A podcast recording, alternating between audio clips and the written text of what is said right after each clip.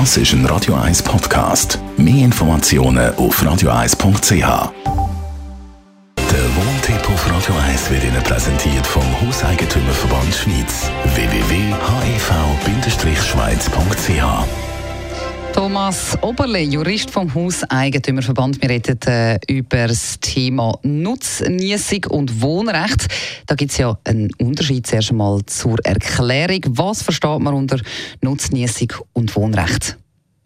Also es sind beides Personaldienstbarkeiten. Das heisst, der Eigentümer äh, von einer Liegenschaft, jetzt geht es um Liegenschaften vor allem, ist belastet dadurch, dass eine Person in dieser Liegenschaft kann wohnen kann und dort gibt es dann eben Unterschied, oder? Der Nutznießer hat weitergehende Rechte, aber er hat auch weitergehende Pflichten. Er muss dann auch mehr zahlen, als der, der ein Wohnrecht hat. Was heisst denn das konkret bei der Nutznießung?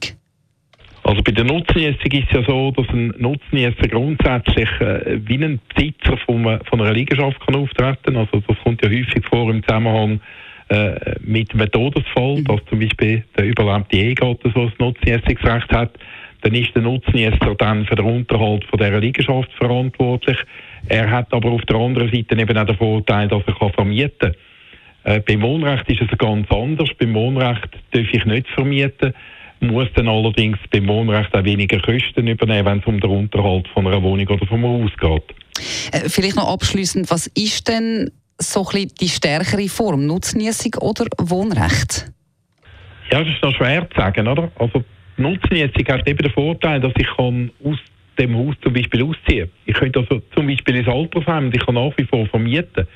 Der Wohnrechtsberechtigte, der kann natürlich auch ausziehen, aber er ist nach wie vor äh, für das Objekt verantwortlich. Also solange das Wohnrecht besteht, muss er zum Beispiel schauen, dass der Unterhalt klargestellt, sichergestellt ist, er muss schauen, dass gelüftet wird und darf dann eben nicht vermieten. Also es kommt immer ein bisschen auf die konkrete Situation an, wenn man sich überlegt, was man machen will.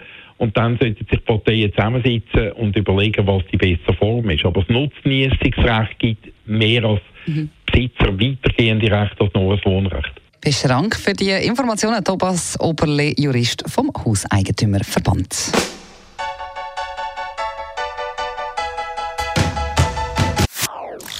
Das ist ein Radio 1 Podcast. Mehr Informationen auf radio1.ch.